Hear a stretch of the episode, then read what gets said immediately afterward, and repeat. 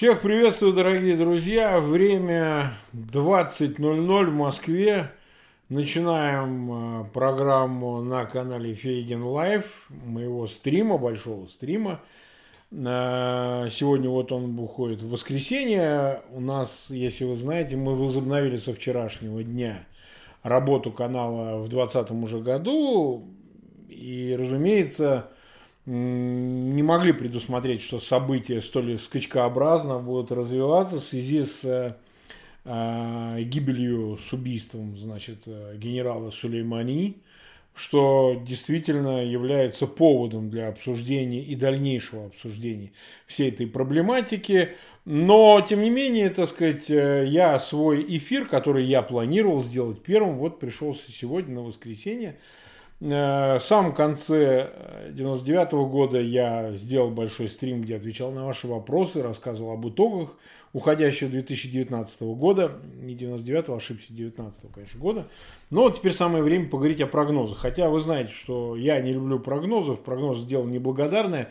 Но мы не гадаем, мы говорим о каких-то вещах, которые ну, самоочевидные. Э, либо они аналитически прогнозируемые. Вот мы о них порассуждаем, тем более, что события начала года, вот этого уже 2020 дают ну, серьезную почву для обсуждения перспектив такого рода событий, свидетелями которых, скорее всего, мы станем уже в ближайшее самое время. Так что мне кажется, что это разумно обсудить. Э, перед тем, как мы начнем, я, как обычно, прошу всех наших старых зрителей, новых присоединившихся зрителей канала Фейгин Live. Ставьте лайки. Обязательно подписывайтесь на канал. Вы знаете, что мы почти приблизились к 24 тысячам а, зрителей, подписчиков нашего канала. У нас, конечно, не очень ровно с просмотрами. Они прыгают там десятками тысяч а, до просто тысяч. Когда как, мы следим внимательно за статистикой, смотрим, какие темы, какие программы, какие гости вызывают у вас наибольший интерес – ну и, разумеется, будем именно так э, верстать сетку наших дальнейших прямых эфиров с тем, чтобы те, кто является уже полюбившимися вам гостями, которые вызывают огромный интерес живейший и столь же большое количество просмотров, они будут и в этом году на наших эфирах появляться. Ну и, разумеется, мы готовим вам ряд сюрпризов, новых гостей, которых вы увидите для бесед с ними. Мы Рассчитываем, что вы поможете нам в распространении наших эфиров. Это следующая просьба. Ссылки на этот эфир, на другие наши эфиры, пожалуйста, разместите в своих аккаунтах в социальных сетях, в группах, в которых вы состоите, ну, там, где вы можете, для того, чтобы привлечь новых зрителей э, к просмотру нашего канала. Напомню также, и об этом, возможно, мы будем говорить в дальнейшем, отвечая на ваши вопросы, мы делаем прямые эфиры. Мы пока, во всяком случае, не делаем никаких роликов, записей, не выкладываем их для просмотра, потому что нам интересно прямое живое общение. Важен вот это ощущение присутствия, непосредственного присутствия при событиях, при эфире, живом общении. Оно не всегда получается у нас полноценным, не всегда получается интерактивным, но все-таки для нас принципиально важно, чтобы люди, которые э, смотрят наш канал, которые подписаны на наш канал, чувствовали свою ну, известную сопричастность тому, что происходит здесь сейчас. Мы не редактируем, ничего не цензурируем, ничего не убираем. В этом, мне кажется, наша неприходящая ценность, потому что Э, любой идиот, э, который появляется на просторах YouTube, вполне может выдать себя за умного, когда целая команда людей, особенно кремлевских идиотов, э, значит, вот на них работают и делают из полных придурков вполне себе удобоваримых фигур, блогеров так называемых и так далее. А ни один из них не похвастается прямыми эфирами, что делаем в основном мы, поэтому судить о качестве того материал, того продукта, который я вам выдаю, той аналитики, которую я вам предоставляю, вы можете судить непосредственно, без э, э, какого-то промежуточного звена в виде редакторов, каких-то технологов, каких-то специалистов, которые подрихтуют, подрежут и так далее. Мне кажется, что это очень важно. Ну вот, теперь перейдем, собственно говоря, к теме нашей программы и поговорим о предварительных приблизительных э, перспективах событий, которые, свидетелем которых мы, скорее всего, станем. Ну, давайте сначала возьмем мир. Очень хорошая была вчера беседа с Авраамом Шмулевичем, ну, как обычно, там есть комментарии, зачем евреи здесь одни все время сидят, то комментарии, значит, он во всем не прав, но в чем не прав, я не скажу, ну и так далее. На этом уровне рассуждения неинтересны. А что интересно? Мне кажется, вчера прозвучало весьма новое и э, неповторенное в других, как я вот следил комментаторов, мысль э, о том, что вообще говоря, Китай является вообще стороной обострения, пусть невидимой э, внешне, невидимой публично, стороной обострения э, нынешней ситуации на Ближнем Востоке, вот непосредственно в Ираке, где был убит Сулеймани, генерал Сулеймани, э, глава, руководитель корпуса стражи исламской революции. И интересы Китая заключаются ровно в том, чтобы это обострение привело к отвлечению внимания США, который находится в тяжелейшей торговой войне с Китаем, ну и не только в ней, э, от, собственно, проблематики Дальнего Востока, э, ну, а региона Э, азиатского Тихоокеанского бассейна в целом э, в пользу, так сказать, продолжения, увязания, так сказать, ситуации с Ближним Востоком, Передней Азией и так далее.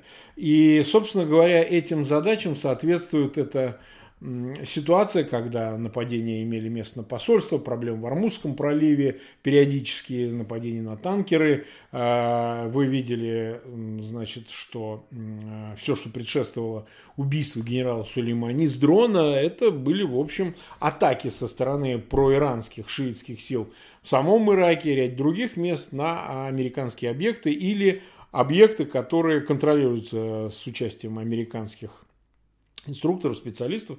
Имело место даже гибель этих американских специалистов а, различных, ну, понятно, военных специалистов. И, собственно, это и привело к ответным действиям со стороны Вашингтона. Более подробно, мы, кстати, завтра будем это обсуждать. Вот мы поговорили из Израиля, сейчас разговариваем из Москвы, а завтра будем разговаривать из Вашингтона с Андреем Андреевичем Пиантковским, хорошо вам известным. Как раз поговорим о том, как эти события выглядят оттуда. Что пишет американская пресса, о чем говорят около политические круги, э, около Белодомовские и Конгресса, о ситуации, о ее развитии, об отношениях к Трампу и так далее. Вот что мы не успели коснуться вчера, и что я считаю в связи с Россией, э, касаясь убийства Сулеймани, следовало бы сказать. Вы знаете, во-первых, э, на мой взгляд, на мою личную оценку, а, действительно эти события получат продолжение, и Россия так или иначе, как правильно сказал Шмулевич, будет в них вовлечена. У меня такое ощущение, что неожиданность убийства такого высокопоставленного лица, военного, политического лица из руководства Ирана была вызвана в том числе и тем, что а, неверной была оценка и в Москве, и в Тегеране относительно того, что а, может предпринять США в качестве ответных действий считалось, возможно, что Трамп э, не то чтобы, как э, часто говорят иранцы, и сам покойный Сулеймани говорил, что Иран, американцы ни на что не способны, хотя это такое заблуждение общее было, но мне кажется, что имелось в виду, что Трамп ни на что не способен. Такое, что могло бы ну, подорвать отношение к нему как к лицу такому промосковскому, прокремлевскому. Ну, потому что шаг этот определенно вызовет определенное напряжение между Москвой и Вашингтоном, а считалось из-за этих всех публичных расследований в отношении Трампа, из-за репутации, которая в отношении него сложилась, что он чуть ли не агент Путина. И мне кажется, что вот такая развязанная, такая свободная манера действия э, так сказать, КСИР, Сулеймани, вообще проиранских сил на территории Ирака, ну, собственно, и Сирии отчасти тоже, конечно, а, э, была вызвана тем, что Трамп не среагирует. Трамп, как э, первое лицо США, не станет ничего предпринимать, поскольку с ним есть договоренности с Путиным относительно а, региона Ближнего Востока, так называемая Мена, ну, в том числе и Мена это шире, не только Ближний Восток, но и Арабская Африка, вот север Африки. Вот э, вообще во всем этом регионе есть принципиальные договоренности. А, по поводу координации действий Москвы, между Москвой и Вашингтоном. И представить себе, что Трамп может предпринять такое агрессивное действие, как убийство с дрона э, иранского генерала, да еще причем такого высокопоставленного лица, мне кажется, Иран прежде всего недооценил такую перспективу. Возможно, даже и Москва в чем-то убеждала или наоборот в чем-то гарантировала иранское руководство, что вот такого рода шагов точно не будет предпринято, поэтому можно действовать чуть более свободно в отношении американского присутствия, в отношении э, американских интересов в том же Ираке, в Сирии и так далее, поскольку ну, мы там все решаем. Ну, вы же знаете, как понятийно относятся к этому, так сказать, Путин и его окружение. Возможно, они воспринимали Трампа, уж не знаю, какие для этого основания, мы можем только гадать, разные слухи по этому поводу ходят. А, возможно, так сказать, это воспринималось как само собой разумеющаяся вещь, вот эти понятийные отношения между Трампом и Путиным. И это сложилось не в один день после выборов ноября 2016 года. Собственно, Трамп не раз демонстрировал предельную лояльность Путину, чуть ли не даже не в ущерб американским интересам. Вспомните Хельсинскую э, пресс-конференцию, за которую, так сказать, Трамп получил массу, э, массу в свой адрес э, критики в Соединенных Штатах, когда он фактически поставил под сомнение выводы американских спецслужб о вмешательстве Москвы в американские выборы публично поставил под сомнение, больше поверив Тра- э, Путину, о чем он сам заявил. И мне кажется, что недооценив вот эту угрозу и возможность ее реализации, ну, приказа прямого Трампа об убийстве иранского высокопоставленного военного чиновника, оно как раз сыграло злую шутку, медвежью услугу. А может ли это вызвать напряжение между Тегераном и Москвой? Я не думаю. Я вот видел некоторые комментаторы здесь очень неуклюже э, говорили о том, что раз вот убили Сулеймани, то у Москвы не осталось других такого же роста доверительных контактов с иранским руководством, ну и, собственно говоря, со всеми группами, контролируемыми Ираном на Ближнем Востоке, начиная от Хезбаллы, э, Хамаса, там, э, окружения Асада и так далее. Это совершенно не так. Это не так. У Москвы, безусловно, свои контакты для принятия решений в отношении Ирака, Сирии и других мест Ближнего Востока, там, где э, московское присутствие имеет место, так или иначе, где-то непосредственно, где-то опосредованно, им для этого не нужен какой-то один человек. Я думаю, что отношения и контакты Москвы с э, Тегераном, с тем же, да не только с ним, они предельно диверсифицированы, играют на несколько Э, тарелок раскладывают, значит, э, э, припасы, что называется, образно говоря, потому что вы видите, что Москва великолепно сотрудничает и с Израилем, с Натаньяху. Ну вот чуть охлаждение возникло сейчас в последнее время в силу там двусторонних разного рода причин, известное дело израильтянки, которые, например, осудили по, э, за э, провоз наркотиков, значит, когда она двигалась. Ну, я думаю, что они это решат в конечном итоге вопрос э, в обоюдных интересах. Но, в принципе, в целом, надо сказать, что Израиль, Тель-Авив и Москва сейчас ничуть не худших отношениях находятся, чем Москва и тот же Тегеран было бы преувеличением сказать о том, что Москва сделала однозначную ставку на Тегеран и э, против отношений с э, Тель-Авивом. Я такого, например, не усмотрю. Я считаю, что Москва умудряется, так сказать, поставлять ракеты С-300 э, Асуду в Сирию, и, так сказать, Дамаск пытается сбивать посредством этих ракет израильские истребители, которые время от времени бомбят то Дамасский аэропорт, то еще другие какие-то военные объекты, чтобы не допустить передачи э, вооружений Хезболле в Ливане. Но Москва реагирует э, абсолютно отстраненно. А, не пытается каким-то образом более активно а, воздействовать на Израиль, чтобы не допускать его бомбардировок в отношении Дамаска и пытается даже сдерживать Асада для того, чтобы тот, а, в свою очередь, не предпринял какие-то действия, ну, например, террористического характера в отношении Израиля, ну, там, на Голанах или где-то еще, а, дабы, дабы не расстроить, собственно говоря, и израильских партнеров тоже. Так что здесь очень сложная многоходовая игра Москвы в том числе, Кремля в том числе, и в этом смысле я не думаю, что э, Москве нужен какой-то единственный партнер на Ближнем Востоке, который бы обеспечивал любую коммуникацию, опять же, только с одной стороной, шиитами.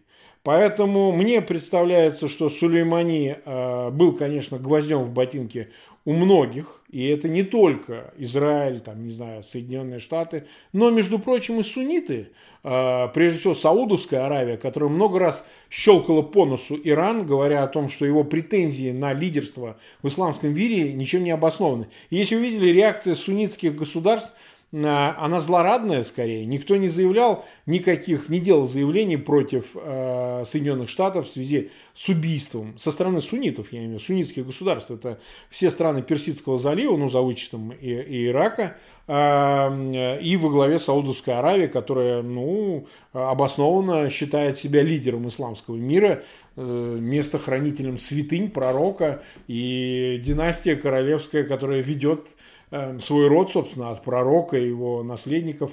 Поэтому с этой точки зрения радость э, от убийства Сулеймани, она не только у Израиля и Соединенных Штатов, но и в равной степени у многих э, лидеров э, суннитских государств Ближнего Востока, поскольку Иран и его генералов, шиитских генералов, они ненавидели ничуть не меньше, чем тот же Израиль или там ненавидят Америку или кого бы то ни было еще.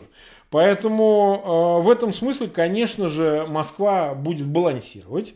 Но вот этот новый тезис о том, что э, Китай является интересантом в обострении отношений на Ближнем Востоке и втягивании Соединенных Штатов в противостояние с э, Ираном, непосредственно, которое должно бы привести к войне, к обмену ударами или чем-то подобному, э, вот эта мысль новая, мысль интересная, потому что более-менее контакты Пекина с Тегераном и другими, э, так сказать, э, группами неконвенциональными, выразимся так, в арабском мире, в исламском, точнее, в исламском мире, не арабском, исламском, мы видели, а, собственно, вы знаете, что Пекин и Москва высказались э, с осуждением ударов Соединенных Штатов, в результате которого был убит Сулеймани.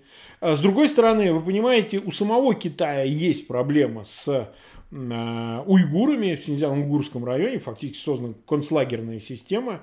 Это не секрет. И уйгуров там, так сказать, мучают. И огромное численное население уйгуров страдает. Хотя, надо сказать, что там есть некоторые свои особенности, потому что часть уйгурской элиты, она куплена Китаем, куплена Пекином. А, тем не менее, в исламском мире э, Китаю сложно найти твердых союзников среди суннитов, как раз-таки в силу синьцзян-уйгурской проблемы. А вот среди шиитов вполне она может эту, этот союз обрести, потому что, ну, во-первых, Иран крупнейший, значит, э, э, крупнейший добытчик нефти в Персидском заливе, не секрет это, значит, огромные месторождения, и нефть остается стратегическим углеводородным ресурсом. С другой стороны, с Ираном проще договориться, потому что Иран изгой.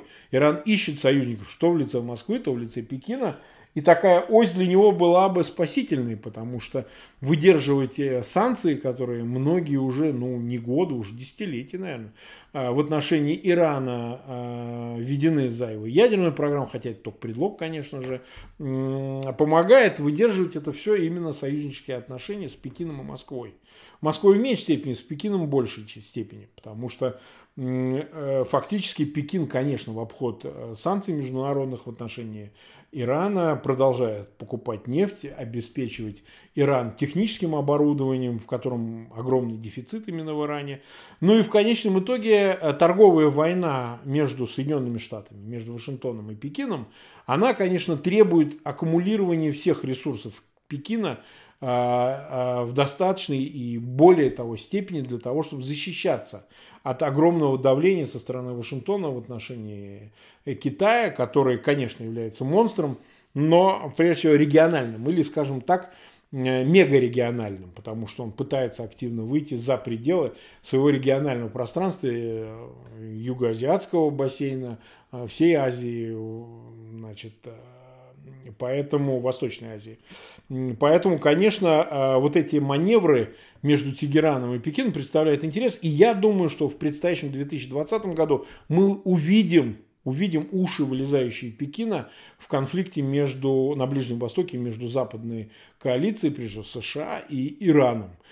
Так или иначе мы увидим роль Пекина оформленной, потому что слишком долго скрывать свои интересы Пекину не удастся. И учитывая, что США в состоянии действовать на несколько фронтов, это объективно в силу его, в силу могущества Соединенных Штатов, мы увидим, что второй фронт, ну, условный, конечно, по отношению к Китаю будет открыт, и торговая война, несомненно, продолжится, технологические ограничения США будут вводить в отношении Пекина, равно также, кстати, мы видим процесс вывода огромного числа предприятий, именно американских предприятий с территории Китая, поскольку, с одной стороны, идет процесс э, удорожания э, рабочей силы, несмотря на ее востребованность, но э, китайская рабочая сила не так уж дешева, как об этом говорится прежде. Ну и потом Америка переживает глобальную технологическую революцию, новую научную техническую революцию, в результате которой, ну, грубо говоря, будут не руки китайцев собирать машины и компьютеры, а роботы будут собирать. И в этом смысле нужны просто площади, а не нужны руки. И поэтому вот эта идея э, Трампа о переводе производств на территорию Соединенных Штатов, производства автомобильного, производства компьютерного, там, не знаю, девайсов, телефонов, э, вообще сборочная вся эта история, она, конечно, больше связана именно с технологическим прорывом, который США обеспечивает за счет роботизации э, индустриального промышленного процесса. И Тесла в этом смысле очень показательна. Вот эти его мегазаводы, которые он достраивает в Калифорнии, там, по-моему, в Калифорнии или в Неваде, по производству электромобилей – это очень показательная история. Там этих заводах только за пультами сидят э, инженеры. И все. Все остальное, сборка, это э, дело машины. Машины производят машины. Машины делают машины. Э, многие из экспертов говорят о том, что китайское чудо, оно потихоньку сдувается. Ну, перегретость вот это с бешеным ростом экономики, там, по 8, по 11% в год, оно потихоньку сдувается. Оно уменьшается и по существу своему Китай пик своего могущества индустриального, промышленного роста уже прошел. А, об этом можно судить умозрительно, потому что все-таки у этого процесса есть некая волнообразность.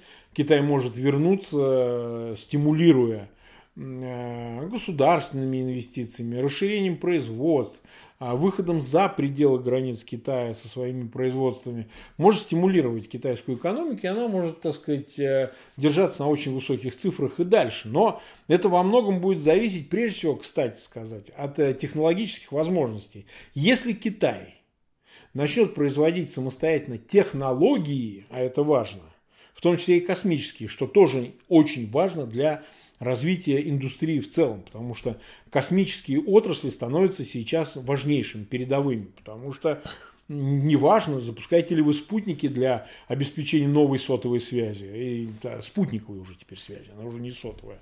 Э, пытаетесь ли вы, э, так сказать, использовать э, какие-то добываемые информацию из так сказать, посредством космических технологий в том числе, ну, относительно там климата, относительно, значит, военную какую-то информацию, потому что спутники вообще занимаются и военным шпионажем, и контролем, э, ну и так далее, и так далее то это становится паровозом для всех других отраслей, конечно же, и, несомненно, а, Китай, если сможет а, угнаться за американским, так сказать, этим паровозом, то он обеспечит себе интенсивный достаточно рост на ближайшие, там, я не знаю, 10-20 лет точно. Пока это не факт. Пока а, Китай все-таки является важнейшим Э, производителем э, чужих технологий, потому что Китай большая сборочная машина, так сказать, но, но производить свои собственные технологии Китаю пока рановато. Но, тем не менее, Китай все-таки делает и прилагает огромные усилия, инвестирует в это миллиарды и миллиарды долларов и в обучение своих студентов, там, не знаю, в Массачусетском университете, институте в Америке, там, и заканчивая, так сказать, кражей этих технологий, их копированием, но в дальнейшем и э, собственным производством этих технологий, неважно, касается это стиральных машинок или электродвигателей на автомобиле. То есть у этого роста есть, я повторяю, триггер важнейший, это самостоятельное воспроизводство технологий. Если вы можете производить технологии, да, самостоятельно их э, производить, то тогда у вас есть перспектива роста. У России в этом смысле, конечно, никаких перспектив абсолютно нет. Россия ничего не производит, особенно она не производит э, технологий. Э, в России имеет место тотальная деиндустриализация, потому что советское наследство проедено практически полностью. Но хуже того, уже с этого года, вот заметьте, они даже вынуждены, власть сама была признать, что у нас идет э, тяжелейший демографический кризис – и он связан, конечно, с тем, что мало рожают, но он еще связан с тем, что уезжают. Уезжают специалисты, уезжают не дворники, уезжают инженеры, уезжают, так сказать, специалисты, последние уже, которые есть, уезжает молодежь, которая могла бы заместить вот э, там людей среднего возраста, старше и так далее, которые тоже убывают из России. А, и тем самым а, процесс охватил не только Э, чисто технологическую, научную сторону, но он охватил и гуманитарную сферу, то есть просто нет людей. То есть, может быть, еще бы и украли бы какие-то технологии, только реализовывать их некому. Для этого все равно нужны инженеры, нужны какие-то мозги, какие-то руки и так далее. Ну, об этом мы сейчас дальше поговорим по внутренней проблематике. Что касается внешней, и так главный вопрос. В 2020 году будем ли мы свидетелями мировой войны или кризиса масштаба, который сравним с мировой войной, несмотря на его, там, условно говоря, локальный масштаб, но с вываливанием за его пределы. Там, условно говоря, война начнется а, между Америкой и Ираном, но в Ираке, а теракты будут греметь и громыхать там от э, Палальта и заканчивая Парижем. Но исключать этого нельзя. Для этого есть достаточные перспективы, учитывая, что утрата Ираном своей важнейшей э, роли, на которую он претендует, главного э, так сказать, представителя исламского мира э, перед человечеством, это удар по всей, собственно говоря, архитектуре не просто шиитов а, на Ближнем Востоке, во всем Арабском Востоке, но вообще говоря по всей а, структуре отношений, кто главный, кто на что претендует, и кто что контролирует. И оставить это без ответа, это означает уступить это место, и Саудовская Аравия однозначно закрепить свою роль с помощью Запада, конечно, прежде всего Америки, закрепить свою роль в качестве окончательного и бесповоротного лидера на ближайшие там, 2-3 десятилетия будет определять судьбы э, исламского мира, собственно говоря. Э, Иран все-таки ответит, на мой взгляд, и ответит э, глобальным ответом. Это не то, что там напали на какую-то базу в Кении, вот сегодня прозвучало, что сожгли какие-то вертолеты. Это все-таки локальные вещи. Они могли, кстати, происходить и без убийства Сулеймани. Они и происходили время от времени. Нет, речь идет о каком-то глобальном ударе, который должен вернуть престиж, потому что идет борьба за престиж а не просто за там, убийство одного отдельно взятого генерала. В конце концов, генералов там хватает. Что это может быть? Убийство Трампа или Помпео? Ну, это маловероятно, практически невозможно.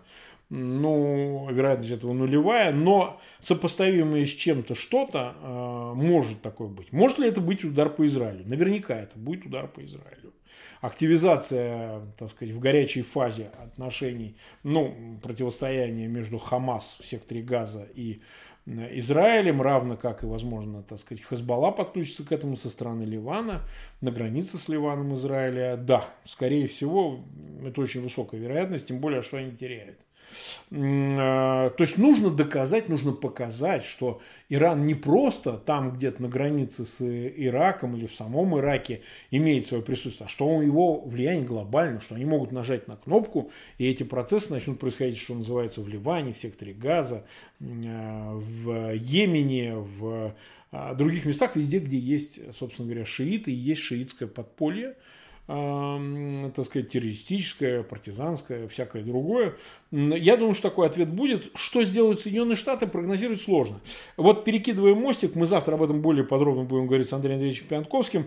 А, затуманивает или нет это перспективы Трампа на переизбрание президентом США? Между прочим, выборы-то в общем в ноябре пройдут, а основная кампания развернется летом, но всполохи ее мы увидим уже сейчас, в марте, когда пройдут праймерис в демократической партии. Они сейчас определяют своего кандидата, который будет Э, конкурентом Трампа, и будет ли это, допустим, Байден, что с высокой степенью вероятности, скорее всего, так, или там Блумберг, или Уоррен, или Сандерс, ну, мы это увидим, но я не исключал бы, что это мой прогноз, он ничем не подтвержден, ни на чем не основан. Это моя интуиция, что может сложиться так, что все-таки Байден и Блумберг договорятся, и Байден будет кандидатом, а Блумберг может оказаться первым, э, оказаться вице-президентом. Почему? Потому что маленький прогноз по этому поводу сам Байден сделал, когда сказал, что, скорее всего, понадобится ему республиканец в качестве кандидата на пост вице-президента. Это интересный тезис, потому что, напомню, Блумберг начинал как республиканец. И а, когда он стал мэром э, Нью-Йорка, он проходил уже скорее как независимый, но перешел на позиции демократов. Такие пертурбации случаются. Примеры тому есть, когда люди начинали с того, что были значит, республиканцами, стали демократами, иногда изредка наоборот, когда начинали с демократов, переставали ими быть, становились республиканцами, но вы, не знаю, найдете с легкостью, Фукуяма таким был, да, Фрэнсис Фукуяма был республиканцем, стал демократом, а, или наоборот, из демократов республиканцы стала знаменитая госсекретарь, которая сменила Колина Пауэлла, а, как же ее, это, все, ребята, я старею. А, железная такая тетя была, темнокожая. Но я вспомню, вам по ходу скажу. Значит, а, вот такие вещи происходят, и допустить, что они договорятся с Блумбергом, учитывая, что Блумберг миллиардер, владелец гигантского состояния, агентство Блумберг, его имени, так сказать, оно оценивается в десятки миллиардов долларов его агентство, и он говорил, что готов потратить миллиарды долларов на компанию. Вообще это был бы неплохой вице-президент, если они договорятся. Но поможет ли это им победить э, Трампа? Вот мое такое ощущение, что Трамп как раз-таки в канун своих выборов в ноябре так сказать, 2020 э, года вполне может провести победоносную войну, которая поможет его переизбранию, учитывая, что он пока имеет достаточно высокие цифры поддержки, и вся эта история с импичментами, расследованием комиссии пока на нем никак серьезно не сказалась.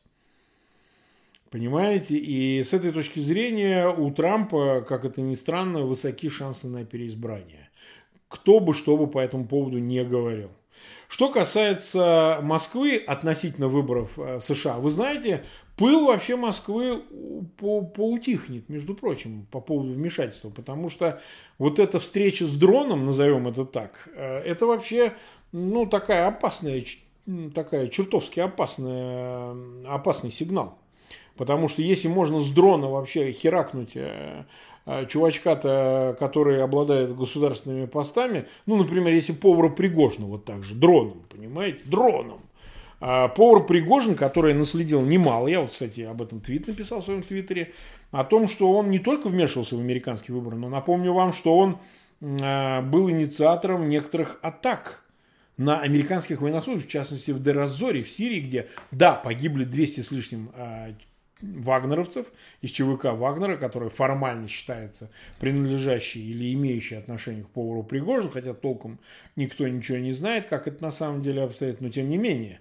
И, в общем-то говоря, были атаки в Йемене и так далее, а, которые, ну и хуситы те же, которые как-то связывают с ЧВК Вагнера и Пригожиным, и вполне может быть, что Пригожин для американцев является ничуть не меньше интересной целью, Э, что и э, Сулеймани, тем более, что повар Пригожин, он формально не госчиновник, и убийство его, например, с дрона где-нибудь в Африке не будет считаться никаким нарушением каких-то понятийных, конвенциональных отношений между Москвой и Вашингтоном, потому что, ну, Путин сам как-то в интервью сказал, что откуда я знаю, да, я знаю повара Пригожина, но если он занимается каким-то бизнесом э, частной военной компании, я не должен за него отвечать. Ну, очень хорошо. Не хочешь за него отвечать, значит, на его страх и риск он делает вещи, которые могут кончиться так же, как и для генерала Сулеймани.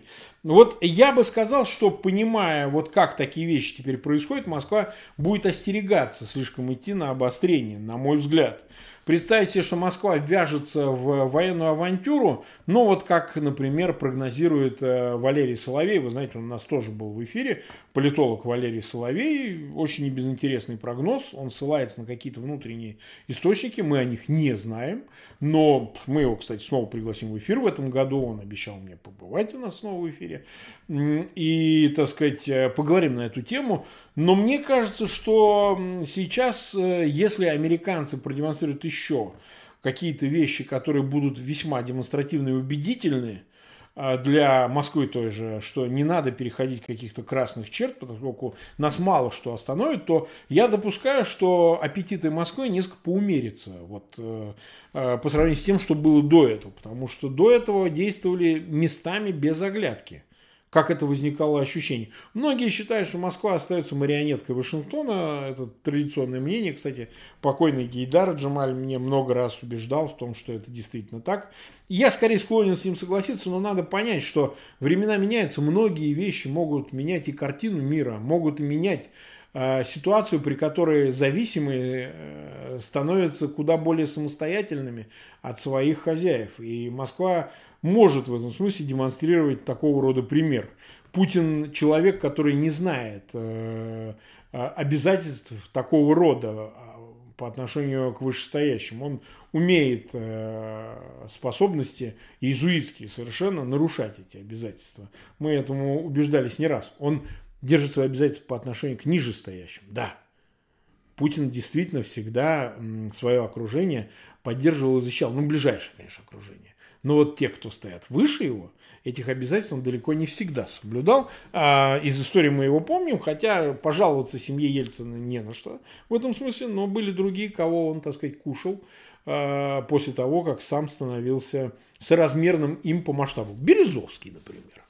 Ну и так далее. Поэтому с этой точки зрения я считаю, что нужно оценивать ситуацию как э, нестабильную, и Москва в этих условиях, особенно Путину, потому что Москва и Путин это одно и то же, будет опасаться идти на какое-то обострение и присоединяться к этой истории на чьей-либо то ни было стороне, постарается остаться э, наблюдателем.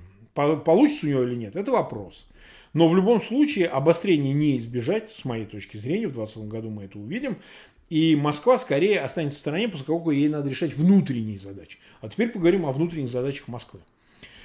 Дело в том, что именно в 2020 году им надо начинать э, заниматься, собственно говоря, так называемым транзитом власти, хотя это, так сказать, э, не совсем транзит, это по существу своему а, попытка сохранения власти, но в видоизмененном виде. Я считаю, что Путин, как и раньше я говорил, от власти не уйдет, он останется у этой власти. Но какую он форму изберет сохранения собственной власти, ну, это пока еще остается э, вариативной историей, потому что, с одной стороны, мы видим давление на Минск, на Белоруссию для создания структур союзного государства как повод для того, чтобы провести выборы президента союзного государства. Понятно, кто на этот пост претендует и кто на него кто выиграет эти выборы, э, это такой легальный, красивый способ остаться у власти в качестве президента союзного государства, который Путин держит, что называется, в нагрудном кармане, как возможность для реализованного сценария пролонгации собственной власти. Второе. Это, собственно говоря, изменение Конституции, о которых мы много раз говорили. Для этого достаточно убрать просто полностью, не уточняя никак, а положение Конституции о том, что лицо, одно и то же лицо не может занимать пост президента два срока подряд, просто убрать эту строчку и на этом снимают все ограничения. Хочешь баллотируешься, хочешь не баллотируешься. Третий, сотый, там, тысячный раз. И третий вариант – это более сложный вариант с изменением какой-то конституционной структуры, то ли создание надгосударственной структуры в виде э, комитета безопасности или вот этого совета безопасности, который у нас есть, и придание ему больших полномочий, создание аналога того, что сделал Назарбаев в Казахстане, или же там, я не знаю, Этала Хаменеи, там высший совет, как это происходит в Иране. Но все это связано с определенными рисками, потому что, ну, то, что написано на бумаге в виде перераспределения полномочий между президентом и таким органом, это насрано абсолютно. Этим можно подтереться и передать подтертую бумагу следующему, потому что в России все что написано на бумаге, все эти законы ничего не стоят. Не стоит даже той бумаги, на которой они написаны. Поэтому э, здесь должна быть очень сильна, э, с одной стороны, понятийная история. То есть у человека должны быть э, все подчиненные просто лично обязаны ему, лично доверенные, я уж не знаю, родственники и так далее. Тогда он может быть уверен в том, что дис, дисбаланс не произойдет, то есть баланс сил останется. А с другой стороны, э, нужны какие-то гарантии силовые. То есть нужно, чтобы под тобой, грубо говоря, были сотни тысяч штыков, даже не десятков тысяч. То есть, я не знаю, начиная от Кадырова, заканчивая поваром и его ЧВК Вагнера и структурами Росгвардии, например, в качестве обеспечивающей этот паритет с армией и всеми остальными силовыми структурами, которые формально, пока, во всяком случае, подчиняются президенту. Вот это точно будет происходить в 2020 году, потому что тянуть до 2021 смысла нет, поскольку в 2021 нужно э, с этой структурой как-то сжиться, потому что людей нужно к 2024 году, а, так сказать, все уже должно быть решено. А у нас в 2021 году, не в этом уже наступившем году, а в следующем будут выборы а, Государственной Думы в декабре 2021 года, по-моему, в декабре, а нет, в сентябре, я извиняюсь, в сентябре, они же теперь проводят по определенным датам осенью и весной. Значит, вот в сентябре они будут проводить выборы в Государственную Думу потому что срок полномочий истечет, и нужно будет, чтобы это было такое стабильное большинство, лучше даже конституционное. Думаю, что, скорее всего, они это и обеспечат, тем более, что они идут опять Единой России. А поскольку выборов вообще в России нет, то мы приблизительно понимаем, что будет происходить. А третье, о чем я перед тем, как перейти к вопросам, хотел бы сказать. Где, что называется, игла в яйце? Где угроза этому режиму? Вы знаете, она и во внешних факторах, она и во внутренних. Потому что внешние факторы могут сыграть э, некий кумулятивный эффект и отразиться на ситуации внутри России для того, чтобы возникли предпосылки для перемен. Но только в том случае, если Россия будет активно вовлечена в эти внешние факторы. Если она останется в стране, неважно, от процессов, касающихся Ирана и США, и вообще ситуации на Ближнем Востоке, и того же Асада и Сирии, и там еще много чего. Если она не решится на авантюру э, Москва э, против Белоруссии, так сказать, просто военную авантюру, что тоже создает некоторые риски и угрозы, не говоря уже о Прибалтике, что, конечно, точно и абсолютно создаст эти угрозы, то, скорее всего, и с высокой степенью вероятности эти риски ее обойдут. А вот что касается внутренних факторов. Внутренние факторы опасны, и прежде всего демографические и экономические, потому что а, Россия в экономическом нынешнем своем состоянии, конечно, является весьма и весьма уязвимой, поскольку ситуация экономическая ухудшается, я про демографию не говорю, об этом они сами говорят, сам Путин об этом говорит. Вы знаете, надо будет внимательно слушать послание Федеральному собранию, которое они анонсировали на 15 января 2020 года, вот буквально через там, неделю наверное, с небольшим, мы услышим, что Путин в качестве своих приоритетов определяет. Хотя они уже сейчас э, начали балаболить про то, что Путин намеревается говорить о социальном обеспечении и ситуации с демографией, но я думаю, что там прозвучат какие-то вещи, которые то, что мы выше обсуждали, являются ключевыми относительно изменения Конституции, относительно, так сказать, перспектив пролонгации его власти, транзита так называемого, хотя никакого транзита не будет. Э, скорее всего, об этом. И на это нам надо ориентироваться, потому что это представляет для нас, собственно говоря, интерес. Есть более мелкие перспективные, так сказать, прогнозы, которые мы можем обсуждать и дальше, но я вот в эфире уже 42 минуты, ребята, это достаточно долго. У нас сейчас почти 1700 человек э, одновременно в эфире, это достаточно большой результат, э, поэтому э, давайте я перейду к вопросам. И по ходу, возможно, то, что я упустил в качестве, в качестве, значит, каких-то прогнозов, я об этом вам, дорогие друзья, скажу. Ну, у нас в эфире много наших старых друзей. Вот не понимаю, почему у нас чат не отражает некоторые более ранние вопросы, так что не моя вина. Давайте я начну э, отвечать. Э, так, ну давайте я подряд начну отвечать, а дальше мы э, посмотрим. Ну вот какой-то у нас Хидун Вадим. Поражает, как сунниты злорадствуют смерти шиитского генерала Касыма, ну, видимо, Сулеймани, прямо как евреи. Ну, погодите, а кто вам сказал, что противоречие между суннитами и шиитами, я уж про религиозные не говорю, мы как-нибудь пригласим специалиста, хотя я могу коротко рассказать, в чем разница между суннитами и шиитами, если вы э, просто в интернете почитаете о религиозной подоплеке, но и истории войн между суннитами и шиитами. Почему вы считаете, что отношения между суннитами и шиитами могут быть лучше, чем между евреями и теми же суннитами? Я вас уверяю, там противоречия ничуть не меньше, если не сказать больше. Читаем дальше.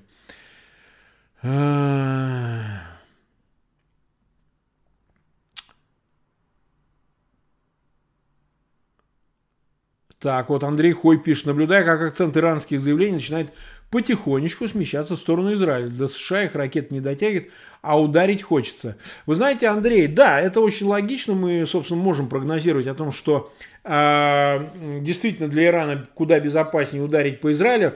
Но вы знаете, последствия могут быть еще более худшими, потому что у США есть тормоза какие-то определенные, потому что, условно говоря, значит, э, США не сбросят э, атомную боеголовку на Иран. А если дойдет до чего-то крайнего в отношении Израиля, Израиль э, не будет рефлексировать, они сбросят атомную бомбу на Иран. Поэтому здесь тоже для Ирана есть риски, которые, э, скажем так, немногим лучше с точки зрения э, перспектив. Поскольку вы же понимаете, режим в Иране нестабильный, там постоянные протесты. И, честно говоря, любое э, такое откровенное поражение, а несомненно, Израиль в состоянии нанести военное поражение Ирану, и дистанционно, кстати, тоже, сбросив не только атомную бомбу, а вообще, так сказать, проведя какую-то операцию большую, в том числе там, а, ракетную, а, это может привести просто к последствиям для тегеранского режима, к еще более чудовищным даже более быстрым, потому что поражение от Израиля будет еще более болезненно восприниматься, поскольку, ну, одно дело Америке проиграть, а другое дело маленькому Израилю. Так что тут э, риски, я думаю, сопоставимы. Читаем дальше. Так. Угу. Так, так, так. Так. Ну вот пишет Зак Париза, Турция лидер суннитов, Марк. Нет, э, Зак, э, Турция претендует на место лидера суннитов. Претендует на место лидера суннитов. Так же, как когда-то при Насаре Египет претендовал на это место. Хотя это был такой, ну, условный арабский социализм с Баасом и со всеми прелестями. Он только претендует. Но Турция не может оспаривать первенство, э, собственно говоря, аравийцев, саудитов, потому что собственно, очаг веры находится именно в Саудовской Аравии, и поэтому религиозное первенство всегда останется у Саудовской Аравии. Просто Турция сейчас э, на определенном этапе своей антиамериканского э, политики пытается взять лидерство в исламском мире. Но не забывайте, что турки это не арабы, вы понимаете? Э, не арабы, э, поэтому им тяжело будет э, претендовать на это лидерство еще и в силу неких традиционных причин. Арабы не любят всех не арабов, и это факт. И никогда не признают этого лидерства. Собственно, персам это не удалось. Иранцам в том числе это не удалось, потому что арабский мир не примет их в качестве своих вождей. Не примет в качестве лидеров арабского мира в том числе и э, иранцев. Так что я не думаю, что следует говорить о том, что роль Турции уже окончательно сложилась как лидерская. Хотя, между прочим, с утратой позиции Ираном в региональном, субрегиональном масштабе, а Турция, безусловно, является субмаргинальным субъектом исламской политики, претендует, во всяком случае, на это место сейчас, конечно же, получает преимущество с падением Ирана. Но, тем не менее, говорить о ее сложившемся лидерстве не приходится. А, Сергей Храмов спрашивает, Марк Захарович, скажите, если Путин сдает нас Китаю или интервенция будет у нас как в 2019 году, золото опять или снова, или уже у нас э, нет исчезнет? Извините, вот так сумбурно написано все. А я поэтому, может быть, что-то не очень понял. Но, в общем, смысл к экспансии Китая, мне кажется, относится в отношении России. Дело в том, что вы понимаете, Россия и так обеспечивает, особенно Восточная Сибирь, Дальний Восток, обеспечивает ресурсами Китай. Они обеспечивают не Россию, они обеспечивают Китай. А доходы от этих ресурсов идут в Москву непосредственно семейки там сколько, ну тысячи семей на всю Россию, понимаете? И в этом смысле Китаю необходимости экспансировать, особенно военным путем, в отношении России уже не надо, поскольку они просто, я уже много раз говорил, перемещаются, экспансивно на территорию России, особенно в эти регионы Восточной Сибири и Дальнего Востока, без всякого на то разрешения, без всякого на то значит, э, обострение в виде военных действий и так далее. Им не надо военных перемещать, им достаточно перемещать через Амур всего лишь навсего, там, я не знаю, 10, 20, 30 миллионов человек. Мы даже точно, никто не знает цифры, сколько китайцев сейчас находится в этом регионе. Вот кто мне ответит, сколько сейчас проживает китайцев на территории, там, не знаю, от Хабаровска до Забайкальского края, Иркутска и так далее, и так далее, в этом регионе. Сколько их сейчас там? Миллион, два, пять, сто тысяч. Кто эту цифру знает? Я думаю, что приблизительные цифры знают в руководстве России, но они их либо скрывают, либо не уверены в том, что можно публично вообще как-то это все а, значит, произносить, поскольку, не забывайте, за Уралом из этих пресловутых 140 миллионов, хотя с учетом вот этой демографической проблематики, а, мы даже точно не знаем, а 140 ли у нас миллионов на территории 1 восьмой части суши, которая называется Россия, за Уралом живет 25 миллионов. Что такое 25 миллионов по сравнению э, с Амуром рекой, через которую живет, ну так условно, во всем Китае полтора миллиарда. Хотя тоже неизвестно, а полтора или там миллиарда, не больше ли там. Кто там вообще переписывал население, как вообще там, как статистика-то там вообще она как существует. Поэтому в связи с последними снятиями ограничений на возможность обзавестись одним ребенком, а в Китае такие ограничения сняты, я думаю, что следует говорить о том, что экспансия, она уже идет, но эта экспансия проходит гуманитарным образом. Вот это демографическое вырождение, оно ведет же к чему? К тому, что э, в плодородном возрасте мужчины китайские, они, собственно, берут жены с легкостью русских, особенно там, и обзаводятся семьями, рожают уже китайцев, потому что генетика так устроена, что русский и китаец э, производят э, совместно только китайцы. Ну, к сожалению, это вот так. И Путину уже ничего не надо сдавать. Путину надо продавать сырье. Он это и делает. А как, э, вы меня простите, он продает сырье, которое в Сибири Восточной, на Дальнем Востоке, ну там на севере, на русском, значит, а это все продается в Китае, а деньги эти идут не вот этому населению для воспроизводства, ну, чтобы в семьях было 10 детей, там еще же, они идут лично Путину, его любовницам, там, семьям, его окружению, там, родственникам, кому там, ну, вы знаете, вы все эти расследования в интернете читаете. Так как же демография не будет катастрофической, если все эти деньги идут не родителям рожающих детей, чтобы выдавали по 10 тысяч долларов, чтобы строили больницы для детей, школы и так далее, а, так сказать, все это крадется, все это разворовывается. Ну, а с чего это они тогда люди будут рожать? Вы мне просто объясните. Что за этот материнский капитал, это 20 копеек, что называется. В нынешней-то России, там сколько он, 300 тысяч составляет? Это что это вообще? Что, деньги, что ли? Кто это на такие деньги может прожить? Поэтому, конечно, пока все эти ресурсы, э, русские ресурсы, распродаваемые в Китае и так далее, доходы от них не будут идти самим этим людям, которые живут на этих ресурсах, сидят на них, э, значит, э, а из-под них их вытаскивают и отдают. Еще они в обоих шагах подыхают, чтобы добыть эти ресурсы и отдать их китайцам. И деньги за это а, остаются у, у Москвы, у, имеется в виду бенефициаров всей этой системы воровской. Ну, так, а, собственно, что вы хотите? А какая может быть демография? Люди уезжают, помирают, спиваются. Вот это э, прямой ответ. Потому что социальное положение дичайшее. Потому что все эти разговоры про великого Путина, так сказать, который тут двигает э, э, статус э, России как мировой державы, так сказать, за счет в том числе и нашего обнищания, это все сказки для идиотов, для конченных баранов, понимаете? Все идет на разворовку. Вот и все. И, собственно, Путин Э, главное его достоинство, то, что у нее не отнять, что они создали машину пропаганды, которая может вас убедить в чем угодно, как угодно и при любых обстоятельствах. Вот они это смогли. И они не жалеют на это денег. Они вкладывают в это, вкрячивают миллиарды и миллиарды, миллиарды. И people все это и хавает, и хавает, срет, потом снова хавает. В общем, вот так у них происходит. Так, читаем дальше. Э, Traditional Astrology пишет, Израиль тоже не пальцем сделан, пусть только тронут Израиль. Вы понимаете, его тронут Traditional Astrology. Это неизбежно, так сказать. Теракты, обстрелы, они будут. Из газа будут стрелять. Это неизбежно евреи будут с палестинцами враждовать, тут ничего не поделаешь, хорошего решения, во всяком случае, пока его нет. Конечно, в пределе, в идеале э, можно было бы считать, пожалуйста, у вас своя страна, у нас своя страна, давайте разделимся и друг к другу не ходим даже в гости. Пожалуйста, давайте каждый пусть у себя живет, но только мы друг другу ничего плохого не делаем. Вы живете сами по себе, мы сами по себе. Мне кажется, что это было бы лучшее решение. Так сказать, мой покойный друг Гейдар говорил, что нет, надо создать израильско-палестинское государство, единое демократическое государство, в котором и те, и другие будут вместе и так далее, и так далее. Я в такую идиллию не верю. Я считаю, что в конечном итоге нужно развести эти народы. Нужно евреев развести с палестинцами, пусть палестинцы живут отдельной своей жизнью. Но они должны согласиться с тем, что они будут обладать не всей территорией Израиля, понимаете, а они будут обладать какой-то ее частью. И им нужно создать такое государство, которое будет самодостаточным, которое будет полноценно развиваться экономически, социально и так далее, и откажется от терроризма, понимаете.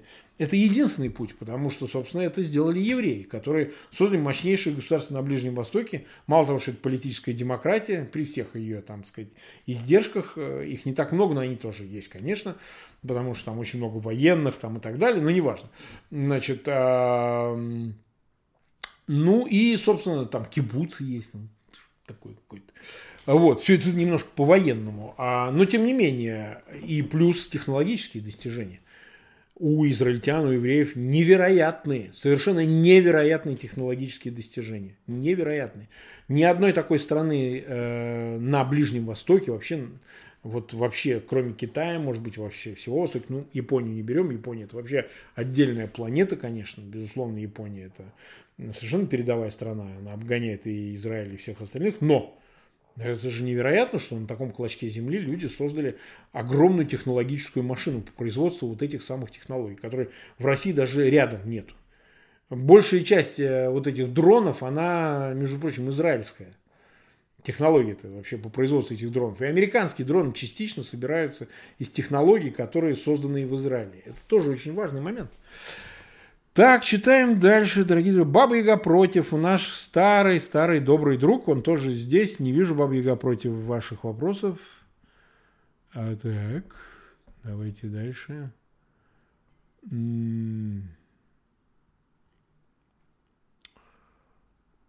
Ага. Извините за паузу, просто смотрю, какие вопросы про меня, ко мне обращены.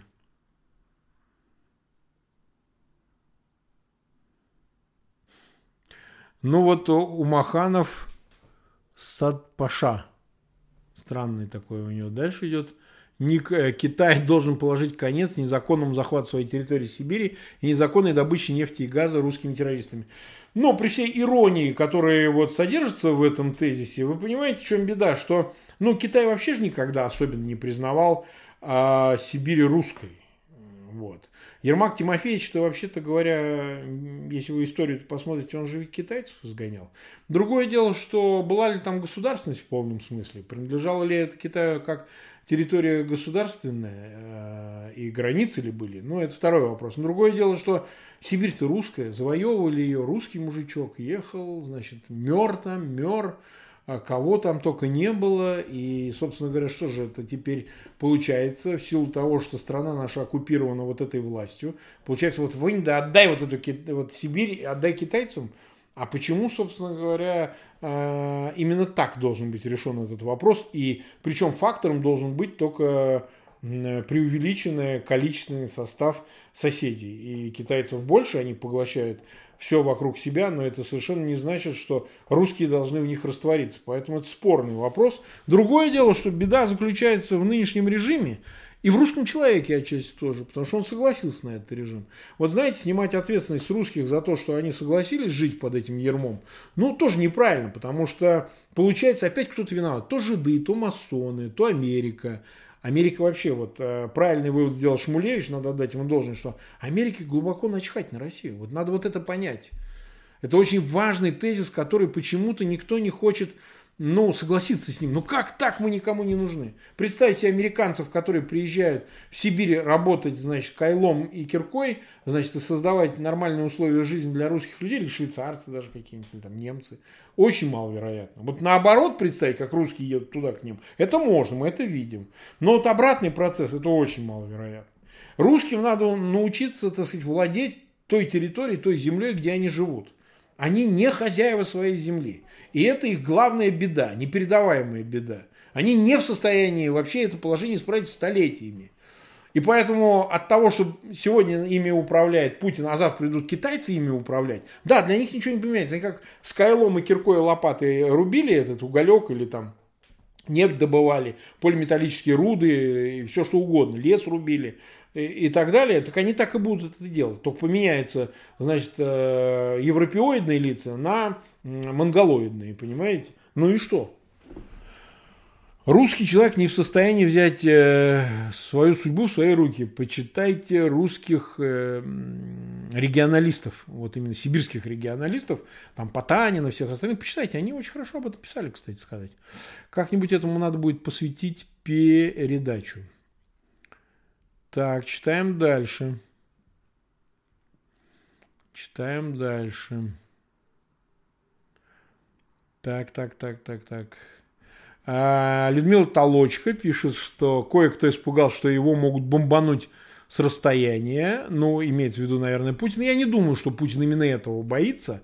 Он боится скорее другого, он боится удара по репутации. Ну вот представьте, если Пригожин, действительно, который мотается в Африку, возьмут и с дрона захерачат, то это же удар будет, а как так, давайте ответим. Вы помните, что творилось, когда сбили наш этот бомбардировщик турки, потом еле договорились, так сказать, справились с ситуацией, когда в Деразоре ЧВК «Вагнер» потерпел сокрушительное поражение, там 200 с лишним человек погибли от а, обстрела ракетного и с вертолетов, просто раскатали в мясо из-за того только, что авантюрно им приказали двигаться в Деразорь а, к нефтяному пятну, в этом месторождению, контролируемому курдами вместе с американцами. Давайте захватить в нарушении договоренностей, письменных договоренностей между Москвой и Вашингтоном. Вы понимаете, вот подобного рода авантюры, они, конечно, бьют по репутации. И с этой точки зрения Путин не столько боится, что его с дрона убьют, он боится вот этого удара по репутации. Он же претендует на сверхдержавность. Мы тут Трампу, алло, пупс, так сказать, трубку взял, ты смотри, там ты, то ли у него тут, я не знаю, там, приезжал он в Москву, как говорят, чуть ли не с проститутками спал Трамп и так далее. Я, правда, не очень в это все верю. Значит, в свое время, что его ФСБ записывал. А тут, видите ли, надо будет как бы согласиться, что Трамп чихал вообще на них, на всех. И это, конечно, удар по репутации. То есть без него что-то решили, и вот так вот могли с дрона забомбить э, иранского генерала. Вот это, мне кажется, очень болезненно, потому что рано или поздно это создает впечатление у тех же русских о том, что, ну, собственно, король-то голый, картонный, понимаете?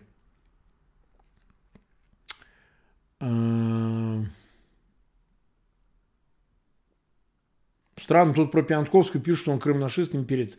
Анка какая-то пишет, с чего это вы взяли вообще? Э, дело в том, что, скорее всего, это вызвано тем, что некоторые из э, сторонников Зеленского с Украины почему-то из Украины считают, что Пиантковский враг, э, значит, Зеленского, а они его горячие сторонники, и из-за этого происходит вот это вот бесконечное, кто хороший, кто плохой. Я абсолютно нейтрален по отношению к украинской политике. Мне что Порошенко, что Зеленский абсолютно фиолетово. Я уже много раз об этом говорил. Кто там у вас, вы там сами разбирайтесь, сами и не втягивайте, пожалуйста, русскую оппозицию в ваши, значит, дела. Но то, что происходит сейчас в Украине, честно говоря, сильно демотивирует. Об этом надо будет как-то поговорить, вот об этическо-политической стороне. Потому что сегодня а, то, что происходит в Украине, все равно, что бы мы там ни говорили, это не только связано с Зеленским, кстати. Вообще с атмосферой, со всем, что происходит, это обратное тому, что а, ставила своими целями революция достоинства, с моей точки зрения. То есть хорошими теперь становятся те, кто был там на Майдане против э, э, протестующих, против граждан, там, беркутовцев, они теперь хорошие, понимаете? Ну, не для всех, конечно, но все равно смысл того, что происходит, сильно меняется.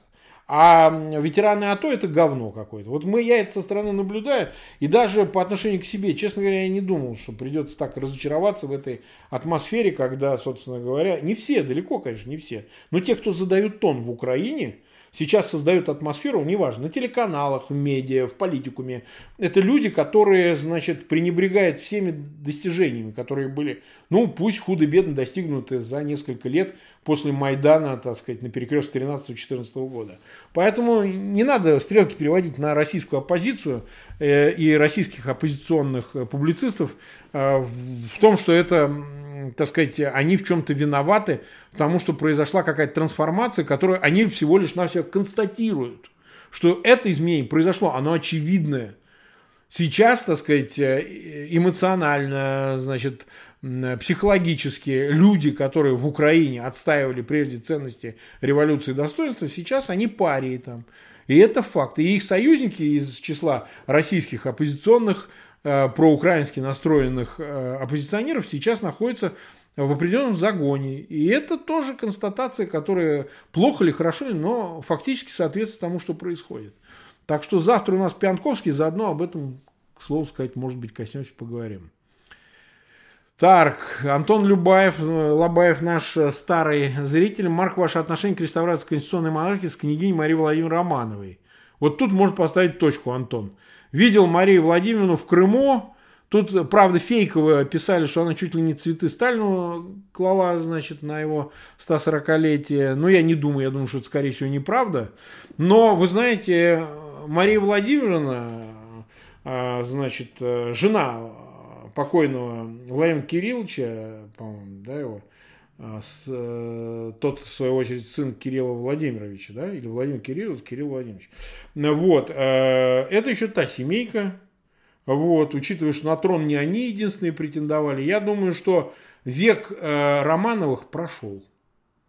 Вся их надежда на реставрацию, она закончилась. Они много чего сделали в период постсоветский, а, советский, и пореволюционные, что, в общем, не дает им оснований претендовать на русский трон. Вот мое мнение.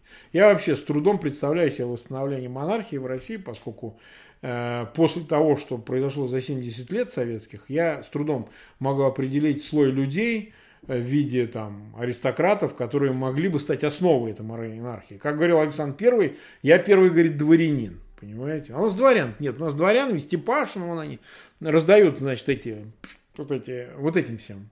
Генералам из генштаба, Квашнин покойный. -то, ну, вы меня извините, КГБшникам раздают. Все КГБшники, они все у них дворяне. Знаете, как Патрушев когда сказал, мы, говорит, новые дворяне. Мы ФСБ, мы КГБ, выходцы из КГБ, новые дворяне. Но если вот нам таких аристократов, значит, прочь, то не надо и Марию Владимировну, пусть она к себе туда в Испанию вместе со своим отпрыском и убывает. Вот так я считаю. Так, поехали дальше. Так. Так, так, так. Хиахат э, с ником таким пишет, что шииты комсомольцы, а сунниты вроде как демократичнее. Знак вопроса. Это не совсем так.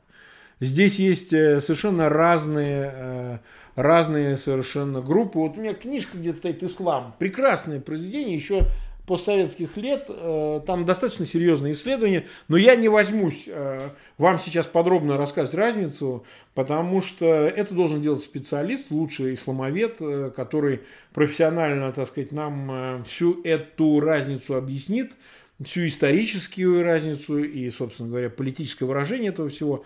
Я только могу давать чужие знания. У меня своих знаний, вы знаете, я не мусульманин, поэтому не возьмусь на себя эту миссию нести. Читаем дальше.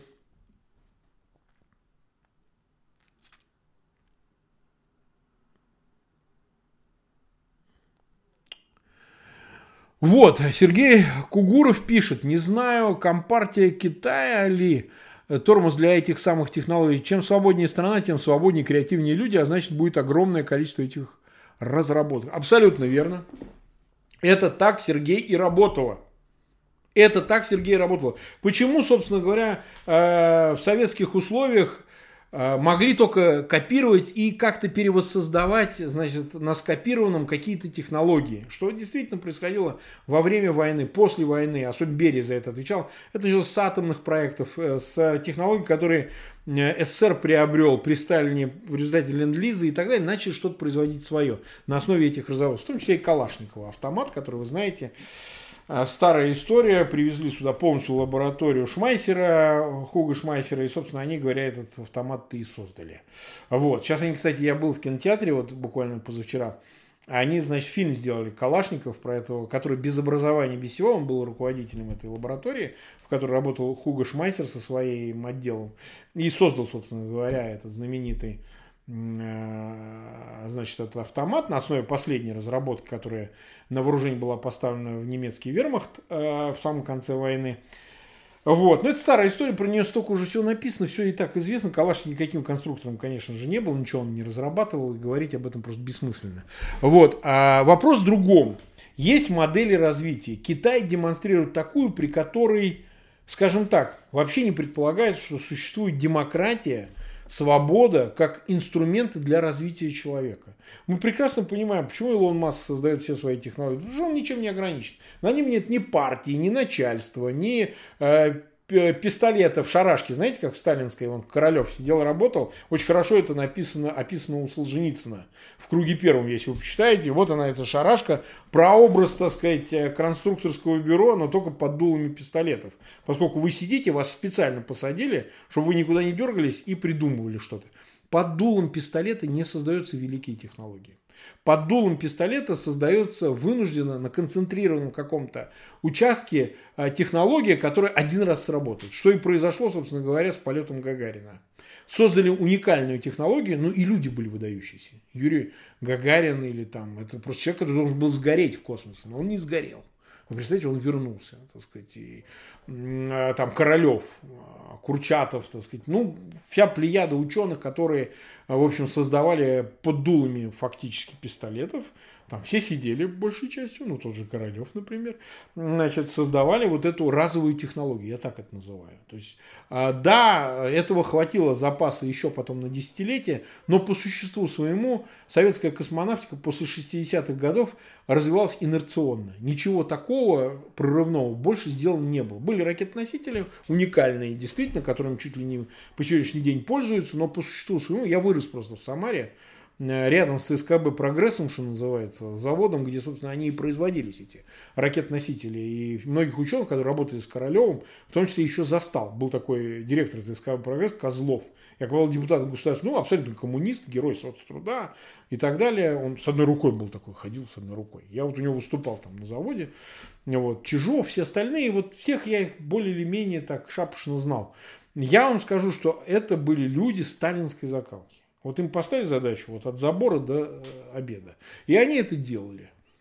А для полноценного творчества научного нужна абсолютная свобода. Китай демонстрирует совершенно другую модель, при которой под пистолетом, но э, бумажным пистолетом, денежным пистолетом люди могут что-то создавать. Китай копирует все, покупает, э, ворует э, и так далее. Но что самое главное, он не просто копирует все эти технологии, он посылает своих молодых людей, а китайцы не так глупы, как кажется, хотя по этому поводу можно, так сказать, разглагольствовать, что э, есть ограничитель в сознании азиата, китайца, потому что они верят в небо, не верят в Бога, вот нету этого приравненного человеческого существа к божественному, а значит возможности у человека божественные. Он может создать все на свете.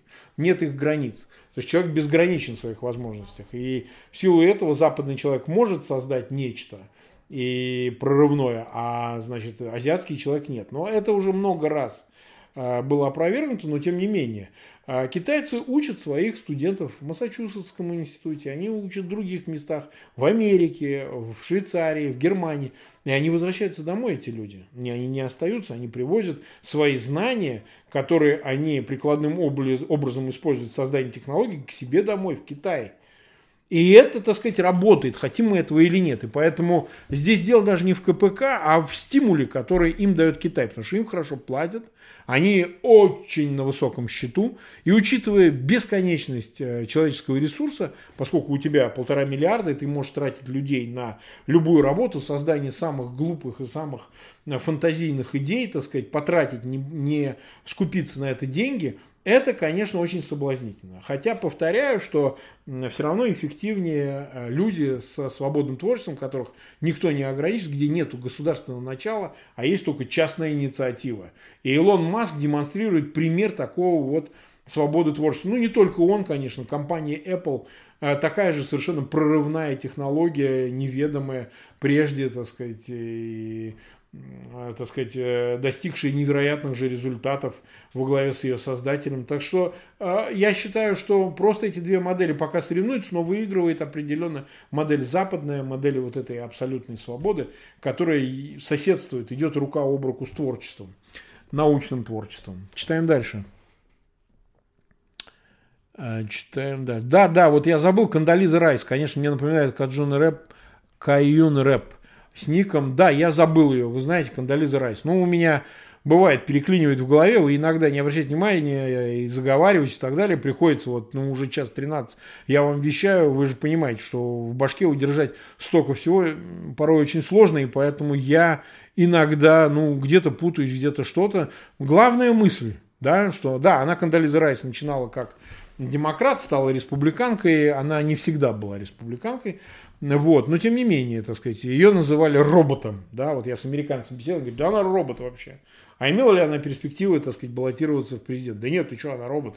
Ее никто не воспринимал как политика, она просто робот. Так, читаем дальше. Угу. Ага. Вот, пожалуйста, Хидун. Вадим э, пишет, что сунниты это самые пещерные головорезы, шииты же это просвещение культуры, Авиценна, Фердуси, Амар Хаям. Я думаю, вы не правы, Вадим. Вам на это ответят сейчас какие-нибудь сунниты совершенно обратным образом. Расскажут, как вырезали тех, других, третьих, какая политическая культура в Персии была, так сказать, уже с принятием ислама и шиизма, так сказать. Так что тут, э, я вам повторяю, это неблагодарное дело обвинять друг друга какие одни, какие другие. Просто это несоединимые вещи, как масло и вода. Все равно сунниты останутся суннитами, шииты шиитами. Пытаться переделать одних других, э, труд, по-моему, напрасный. Это уже вело много к чему. В том числе, кстати, к ИГИЛ и, э, так сказать, Аль-Каиде не в последнюю очередь именно из-за противостояния шиитов и суннитов тоже. Уж ИГИЛ-то точно. Читаем дальше. Зак Парис пишет, что Байден плюс Блумберг шанс демократов на выборах. Но я просто по-другому не вижу, потому что, возможно, Байден и возьмет какого-то республиканца, хотя с трудом себе представляю, где такой намыленный республиканец, который пойдет к Байдену вице-президентом, но просто Блумберг, как трансформировавшийся из республиканцев демократы лицо и с неограниченными финансовыми возможностями, плюс еврей, э, разведенный, как он сам о себе говорит, 78-летний, которому, в общем-то, в жизни уже больше ничего не надо. Вы понимаете, что человек с состоянием, там, я не помню, сколько стоит агентство Bloomberg, оно то ли 30, то ли 40 миллиардов стоит, да, и э, возможности финансовые потратить там и 3, и 5 миллиардов Блумберга, но вы же понимаете, что это абсолютно безграничные финансовые возможности, и, собственно, в таком возрасте он что? Он тратит на благотворительность миллиарды долларов, просто растрачивает просто так.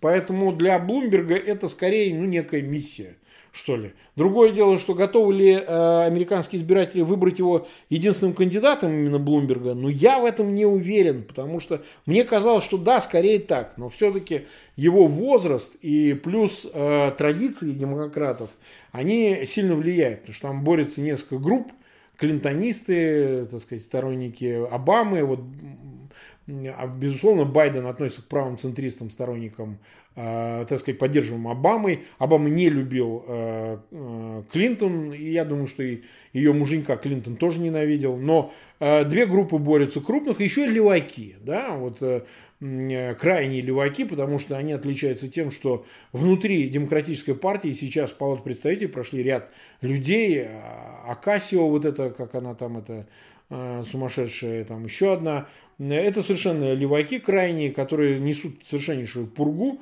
Вот, э, наверное, им ближе Сандерс и Уоррен. Э, другое дело, что шансов у них нет, потому что левые демократы не имеют такой значительной поддержки даже в демократической среде, не говоря уже о поддержке на выборах. Так, читаем дальше. Так.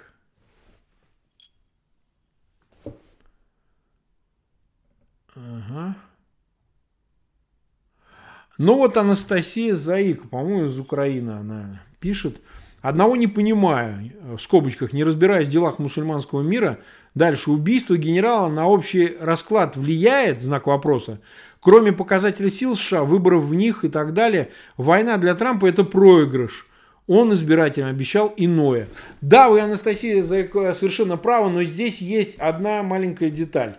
Если слишком долго ты игнорируешь, э, когда тебя кусают, для американской политики это тоже очень проигрышная история, потому что не раз уже э, Трамп уступал, пытался избежать войны. Вот совсем недавно он же тоже собирался, и об этом писали американские СМИ, о том, что он собирался уже нанести удар после того, как сбили, по-моему, беспилотник американский, сбили иранцы э, якобы на территории Ирана, хотя, так сказать, точно было установлено, что это было на территории Ирака. А, то есть слишком много сносить и долго сносить вот это все было невозможно. Тем более нападение на посольство, на посольство в зеленой зоне. Это что получается? провели войну, сбросили Хусейна, значит, добились максимального результата, и, и все по новой, и опять вы никто, и так далее. Ну, а тогда ради чего была эта война, длившаяся -то, вы представляете, сколько вообще, с первой операции «Буря в пустыне» в 2003 году, по-моему, я боюсь соврать, э, значит, это что, это что, куда эти 15 там, с лишним лет, это куда, что? нужно было показать уже, что кто в доме хозяин, кто в Ираке хозяин. И я думаю, что э, Сулеймани, который сильно занимался, так сказать, э, демпингом США в Ираке, так сказать, используя шиитов и шиитские военные группировки, но он просто нарвался, он стал крайним в этой ситуации, тем более, что ну, тут многие спрашивают, почему он все-таки был в Ираке. Мы вчера на этот вопрос отвечали. Ирак официально пригласил Иран к участию, значит, против ИГИЛ в коалиции вместе там отдельно США была приглашена коалиция, чтобы они боролись с ИГИЛ. ИГИЛ это вторая история, вы понимаете, нахождение э, вооруженных сил США э, вызвано было долгим э, последствиями войны устранения Саддама Хусейна и появлением ИГИЛ в качестве альтернативы. Ну да, с ИГИЛ справились. Как с военной силой а, отдельно взяты как субъектом. Они же целую территорию создали, территорию Ирака и Сирии. Но значит ли это, что побеждена вот эта исламистская угроза? Наверное, нет. А тут, с другой стороны, угроза шиитская. Поэтому американцы сначала раздавили ИГИЛ, сейчас им нужно что-то решить с присутствием Ирана и его влиянием на иракские дела. В противном случае, вообще ради чего все это делалось? Э, это вообще отдельный разговор, об этом можно действительно долго рассуждать, а стоило ли вообще ввязываться в это во все. Но, но совершенно логика понятна, что Трамп должен был ответить для того, чтобы показать, что больше слишком испытывать терпение Соединенных Штатов, он себя идентифицирует как представитель именно страны, а не как сам по себе взбалмошный Трамп, несмотря на обвинения демократов, что с ними в Конгрессе не было согласовано этот удар. Тем не менее, а, значит, это произошло, и это означает, что больше испытывать терпение Соединенных Штатов не стоило. А они его испытывали раз за разом, вы понимаете, иранцы. Нужно было остановиться, уметь остановиться. Так. Читаем дальше. А, прошу прощения за паузу.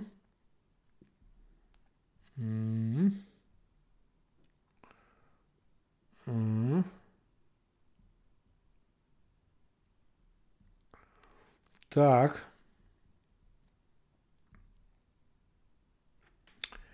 А, ну вот опять Хидун э, Хедан Вадим.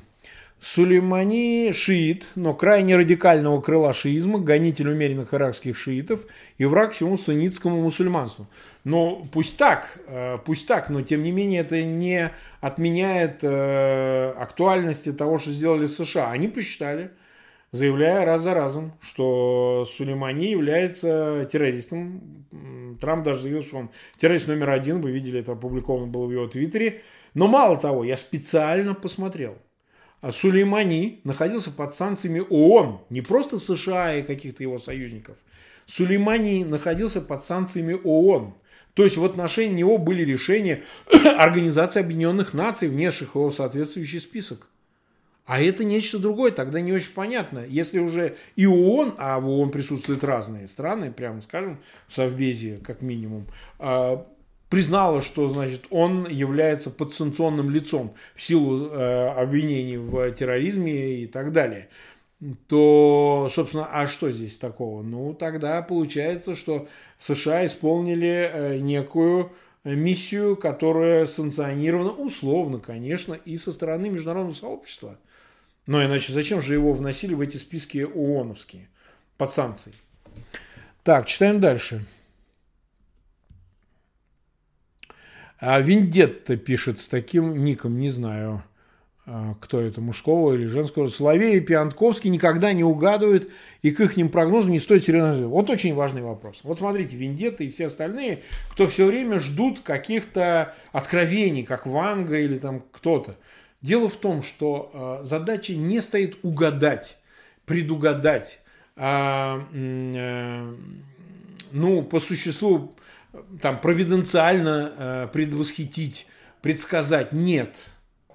Политическая аналитика, политический прогноз состоит в том, чтобы увидеть тенденции, проанализировать их и дать какой-то приблизительный прогноз того, как будет складываться ситуация э, в зависимости от разного рода ее возможных вариантов, которые могут быть вызваны любыми событиями. Вот не убили бы сейчас Сулеймани. Вы понимаете, более линейно шел бы процесс, и мы бы рассуждали о ситуации на Ближнем Востоке с Москвой в совершенно других категориях. Но Сулеймани – это цепочка событий, которая привела к убийству именно его. Убили бы не Сулеймани, а какого-нибудь лидера э, шиитской группировки в Ираке, там радикальный, пусть даже, и, ну, поговорили бы об этом полчаса, и все. И ни к чему бы это никаким последствиям не привело. Да, кто-то возмутился, кто-то бы сказал, что творят и так далее. А убили высокопоставленного военачальника, убили, так сказать, лидера корпуса стражи исламской революции, ну, официальное лицо, если хотите. И уже все прогнозы, все э, варианты летят в тартарары, с одной стороны. С другой, тенденции от этого не меняются. Прогнозируемость э, пессимистические, особенно прогнозы в отношении России той же, ее роли и участие в международных делах, в частности на Ближнем Востоке, они не отменяются. Кто бы их эти прогнозы не давал, ну, люди взвешенные, конечно, такие как Соловей или Пиантковский, или мои прогнозы, уж не сочтите за наглость, а, они всегда очень осторожны. Во всяком случае, я стараюсь всегда очень осторожно что-либо прогнозировать. Я раз за разом говорю, что прогнозы дело неблагодарное. Мы не гадаем, мы просто пытаемся предположить ход событий в зависимости от каких-то, какой-то текущей ситуации, от новостей, которые раз за разом могут менять а, калибровать, если хотите, эту ситуацию, но это не значит, что они отменяют вовсе. И поэтому там а, плохие перспективы России и пролонгация власти Путина – это не прогноз, это то, что происходит уже. Неважно, как детально это будет обставлено, но это мы видим.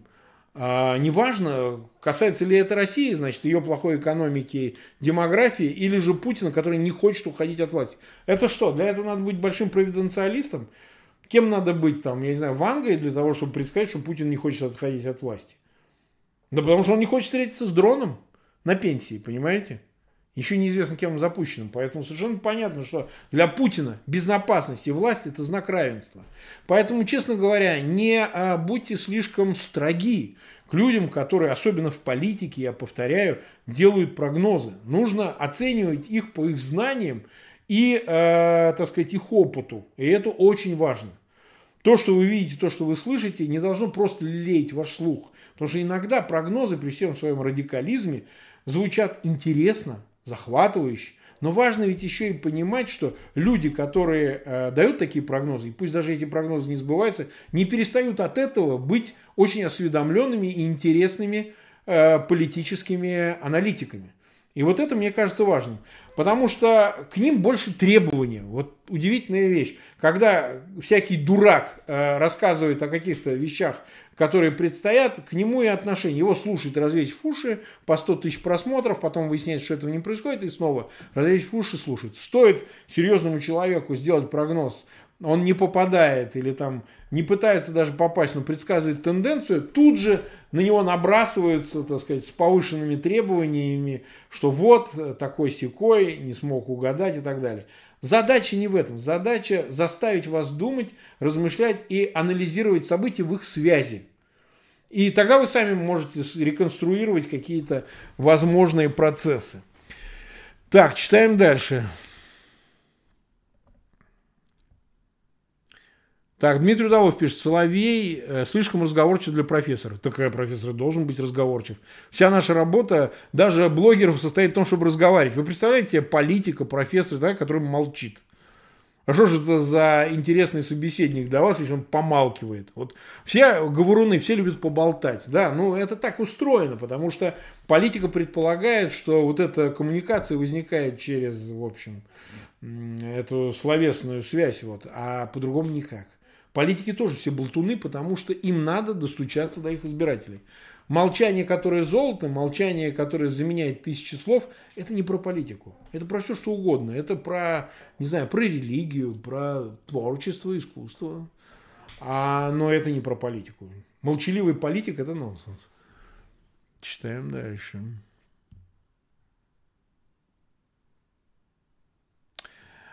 А... Спрашивает Иван Кондрашов. Марк, а про Шендеровича сказал? знак вопроса, что он зафаршмачился наездом на Мальцева. Вы понимаете, я не люблю обсуждать там взаимные наезды туда-сюда, потому что я делаю с Мальцевым эфиры и считаю, что э, уехал он э, из России бегством, путем бегства, его просто преследовали. Э, то, что ему кидают сейчас, мы можем спорить, полемизировать по поводу идеологии, по поводу тактики политической и так далее. Но обвинять человека, зачем ты уехал, ты должен был сесть в тюрьму, мне кажется, это уровень, так сказать, провокационный, понимаете? Поэтому за это обвинять нельзя. Что касается Шендеровича, это очень достойный человек, который, да, э, сказать, э, откровенен, прямолинеен, так сказать, э, дает беспощадную аттестацию не только Мальцеву, но и режиму в Москве. Проблема в том, что Виктор Шендерович – принадлежит к такой части тусовки, в которой он лучший из них, да.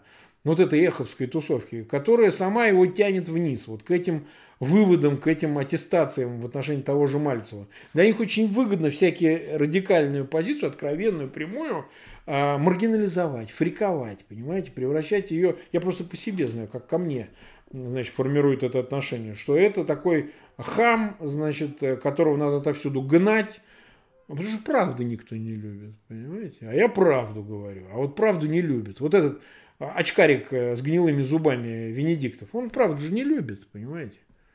А вот он и всех также, так сказать, используя свое положение главного редактора, хочу эфир дам, хочу не дам, он, значит, людей мытарит. И они все, так сказать, под него стилизуются. А вот, так что здесь я бы сказал, что неблагодарная вещь вставать между спорящими, поскольку это ничего не решает, ничего не дает. А власть от этого просто получает удовольствие. Так. Ну вот э, Георгий Мурман пишет, путинская РФ сломала послевоенное мироустройство и систему международной безопасности, аннексии Крыма. Теперь Соединенные Штаты рвут шаблон. В игре без правил побеждать сильнейшей речи USA. А, совершенно верно, Георг. Я, кстати, описал об этом твит которые цитировали ублюдки пропагандистские, что, значит, вот Фейген написал о том, что вот получайте то, что, значит, заслужили. Ну, там твит такой был абсолютно безобидный о том, что, а что вы хотели? Может, посочувствовать Кремлю, что, значит, сами отказались от правил международного права, норм международного права. Ну вот и, собственно говоря, вы думали, что это одностороннее действие, а это не так. Но вы знаете, я бы сказал так, что, конечно же, многие страны, не только Россия, нынешнем ее виде путинская Россия пренебрегает международным правом. Но вы знаете, многие делали хотя бы потуги соблюдать его хотя бы формально. Но в тот момент действительно, когда Россия, э, еще начиная с 2008 года, ситуации в Грузии, а потом, так сказать, в Украине, в 2014 году с оккупацией Крыма и Донбасса, собственно говоря, продемонстрировала, как себя надо вести в отношении международного права, то чего ждать от всех остальных? Почему, собственно говоря, право силы, о котором вы так явно, демонстративно э, свидетельствовали своим поведением на международной арене, почему вы теперь удивляетесь, что ровно по этим же правилам, или точнее отказу от этих правил, действуют другие, те же Соединенные Штаты Америки? Или любые другие страны. И завтра начнут мочить, кого захотят. Так же, как вы травите в других странах. И под ваше отравление Скрипалей умирают еще случайные жители Лондона. Ну и так далее. То есть вы получите ровно то же самое, что, на что вы и напоритесь, и действительно вы здесь не самые сильные. И это очень раздражает, потому что привыкли ведь как в Кремле. Вы все действуете по правилам а, значит, международного права, да, не смейте вот такие вещи совершать, а мы будем ими пренебрегать. Но будем все время это отрицать. Мы просто говорим, что нет, это не мы. Как вот Хангашвили убили, это не мы, говорит, на велосипеде он пив-пав. Это, говорит, не мы. Но если не вы, так -то и, и, и тут так. Но здесь хотя бы авторизировано. Американцы хоть заявляют, да, это мы его шлепнули. Но вы же даже ответственность на себя не берете. Как с, вас, с вами можно иметь дело вообще? Как можно вообще о чем-то договариваться? Это несерьезно вообще для страны, которая, так сказать, Боинг мы не сбивали, Скрипалей не травили. Э, этих, значит, э, на, их там нет. В, в Донбассе войск нет. Ну так а что вы хотите тогда? С вами рано или поздно начнут разговаривать тем же языком силы. А действительно, это действительно правильное замечание, что силы этой явно недостаточно. Нужно соразмерять свои возможностями своими желаниями. И, собственно говоря, исходить из того, что в один прекрасный день терпению у большинства кончится и начнется хаос, в котором вы точно не окажетесь главными бенефициарами. И вы э, выгодоприобретателем не окажетесь тоже. Вот тут мне напоминает Игорь Б... Брышко, что вопрос по погоду крысы. Но мы просто, поскольку год по китайскому этому, по-моему, календарю, год крысы, Крысята вообще маленькие, они очень симпатичные, кстати. Вот э, мышата еще более симпатичны. Но вот крысят тоже не заслужен крыс как-то. Вот. Я считаю, что вот э, крысята бывают очень хорошенькие, беленькие, такие симпатичные крысятки. Я их в руки брал много раз и не вижу никакой тут проблемы. Но год крысы, судя по всему, э, иронически можно отнести к нему так, что это год Путина. Только непонятно с каким знаком, плюс или минус. Потому что он давно сидит, 20 лет, все-таки достаточно приличный срок – рано или поздно ему фартить-то должно прекратить. И в этом смысле, конечно, год крысы – это и год надежды для нас тоже, потому что изменить ситуацию можно, ну, только вот астральным путем, если хотите.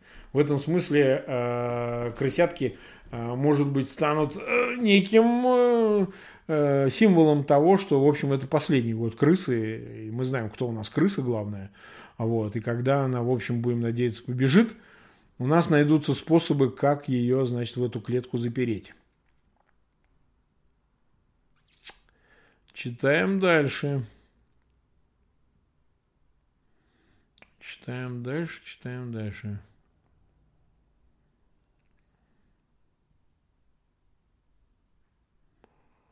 Так, вот тут Лиза Кирилловская пишет, в стране идет подготовка к весеннему маршу миллионов – в Москве блогеры-миллионники создают сайт для желающих принять участие. В мероприятии, когда наберется миллион, желающих будет объявлена дата. Я ничего об этом не слышал, что это за марш миллионов, что это за миллионники. Я помню, что в свое время Удальцов в 2012 году говорил о марше миллионов. А, правда, это все был какой-то риторический прием. Пока я ресурсов такого не вижу, тем более блогеры-миллионники – понятия не имею, есть ли такие, есть ли среди них политики, миллионники. Вот у меня миллионного аккаунта нет, у меня там 110 тысяч в Твиттере и, наверное, 1025 в Фейсбуке, но вот, даст бог, к 25 тысячам подбирается в Ютубе, не знаю, не знаю. Если будет такая инициатива, давайте ее рассмотрим, кто там и что там. Ага. Так. Так, ну что же, ребята, 21.36, час 36 мы в эфире. Я думаю, что на все вопросы ответить, конечно, нереально. А, все-таки у нас сегодня еще пока праздничные дни продолжаются. Я думаю, что на сегодня действительно а, надо остановиться, поскольку мы можем, конечно, еще два часа сидеть. Всех тем мы не а, обсудим. Я надеюсь, что у нас с вами будет еще такая возможность ближайшие дни. Завтра, напоминаю, у нас с вами будет замечательный эфир с Андреем Андреевичем Пиантковским. Я вам очень советую этот эфир посмотреть, потому что мы будем говорить не на украинскую тему, а будем говорить как раз-таки о США и Иране, но из Вашингтона. Как бы. Вот то, что происходит из Вашингтона, как это там выглядит, э, как это повлияет на рейтинг Трампа, все то, о чем вы задавали вопрос мне сегодня здесь, то я, например, считаю, было бы очень уместным послушать э, его э, Пиантковского, соответственно, значит, завтра там. Поэтому Пожалуйста, дорогие друзья, распространите этот эфир максимально везде в своих аккаунтах, где вы только можете. Дайте эти ссылки. Пожалуйста, также, пожалуйста, э, э, э, подписывайтесь на наш канал, ставьте вот этот пресловутый колокольчик, который вам поможет отслеживать все новые эфиры. А, ну и всем э, до завтра. Желаю вам всем успехов. Еще раз поздравляю вас с праздниками. Ну а по поводу Рождества поздравлю вас еще отдельно. Всем спасибо, до свидания и до завтра.